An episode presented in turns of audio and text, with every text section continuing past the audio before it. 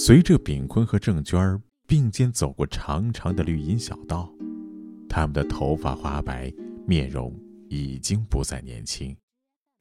这也预示着人世间是走向了剧终。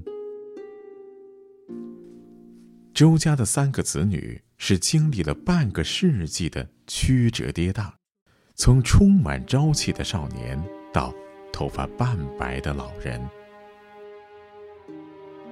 人世间是讲述了这样一个故事：东北社区光字片住着一户周姓工人家庭。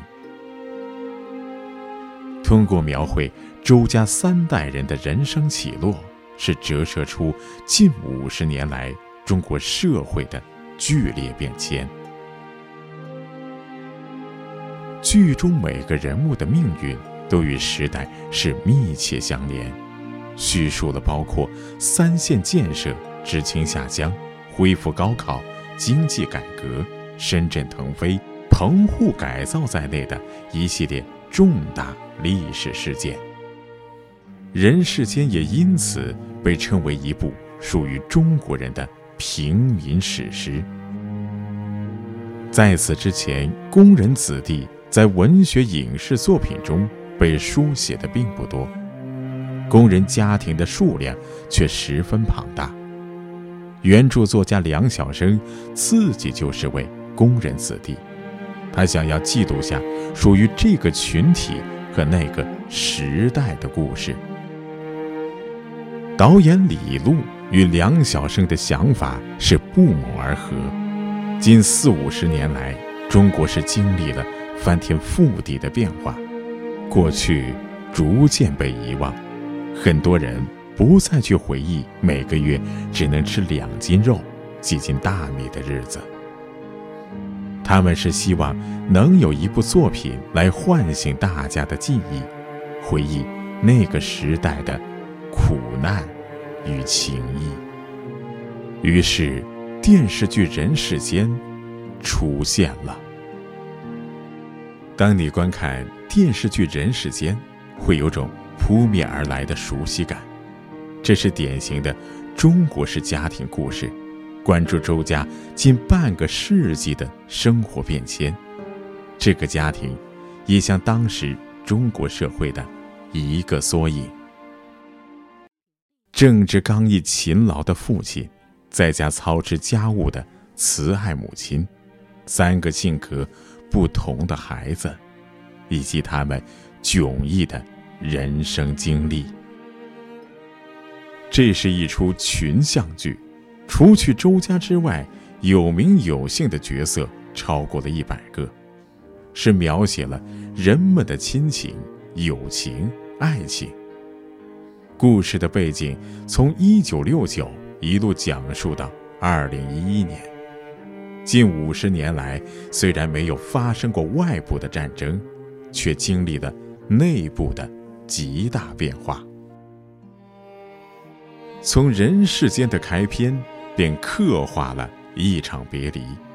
父亲周志刚即将远赴西南，投身三线建设；长子周秉义响应国家号召，成为了第一批下乡的知青。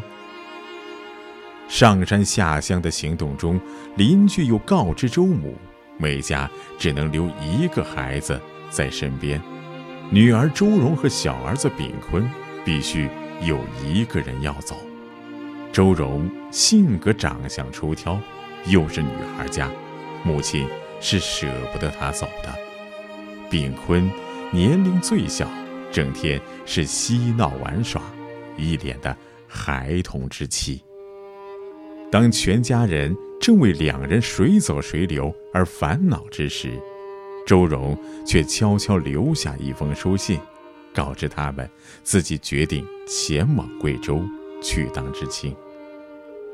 妈说：“女孩的好年华就这么几年，但我觉得好人生比好年华更为重要。”自此，周家的两代人是分隔四地，再难相聚。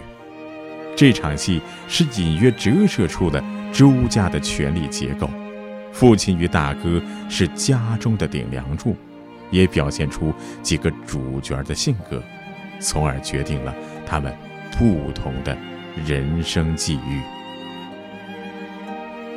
老大周秉义是符合传统中国家庭长子长兄的形象，名字里的“义”是代表了义薄云天。他这一生将为人民服务是放在了第一位，家人放在了第二位，很少为自己考量。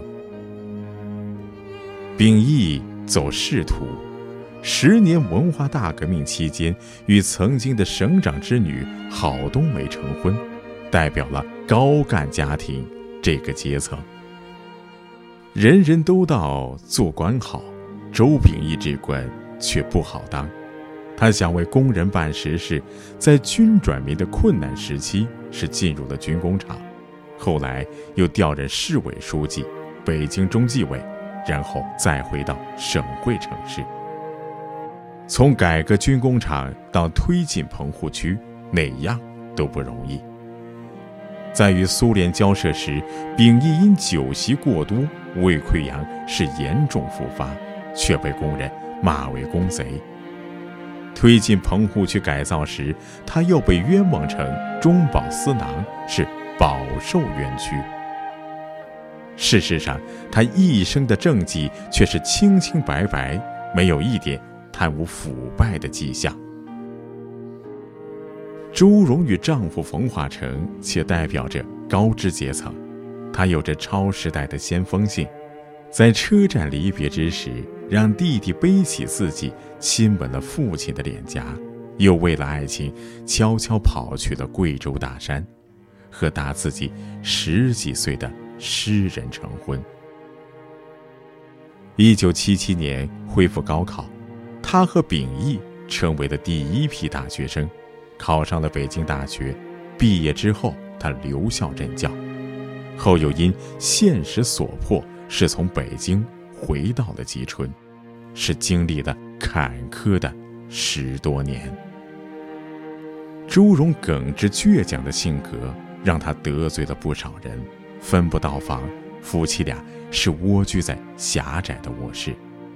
人到中年，激情和爱是逐渐的褪去，变得平淡起来。又因长期和女儿分离，母女是始终离心。故事从老三秉坤的视角出发，他也是周家三子女中最能让普通人共情的角色。成绩和成就均不如兄姐。大半生处于社会底层，没有走出过光字片儿。与此同时，他是憨厚善良，照顾母亲，理解爱人，帮助朋友，有小人物的闪光点。纵使性格境遇不同，周家子女多年来是分隔异地，家人们的感情却是真实浓厚。大哥一生都牵挂着不那么省心的妹妹。周荣在兄弟遇难时伸出援手，周炳坤看着大哥遇险，二姐受伤，想都不想就立刻冲上前去。如果说周家的故事和时代背景是人世间的框架，那么鸡毛蒜皮和家长里短。则构成了这部剧的血肉，展现了普通人的日常生活。炳坤和母亲是满足的吃着酸菜，将肉食留到过年全家相聚。这邻里之间是互相帮助，为中风的周母按摩照顾。六小君子每年相聚吃饭的友谊。这才是人世间的魅力所在，真实贴近生活，目光着眼在周家与邻居这样的普通中国家庭上，娓娓道来了其中的世事、事情。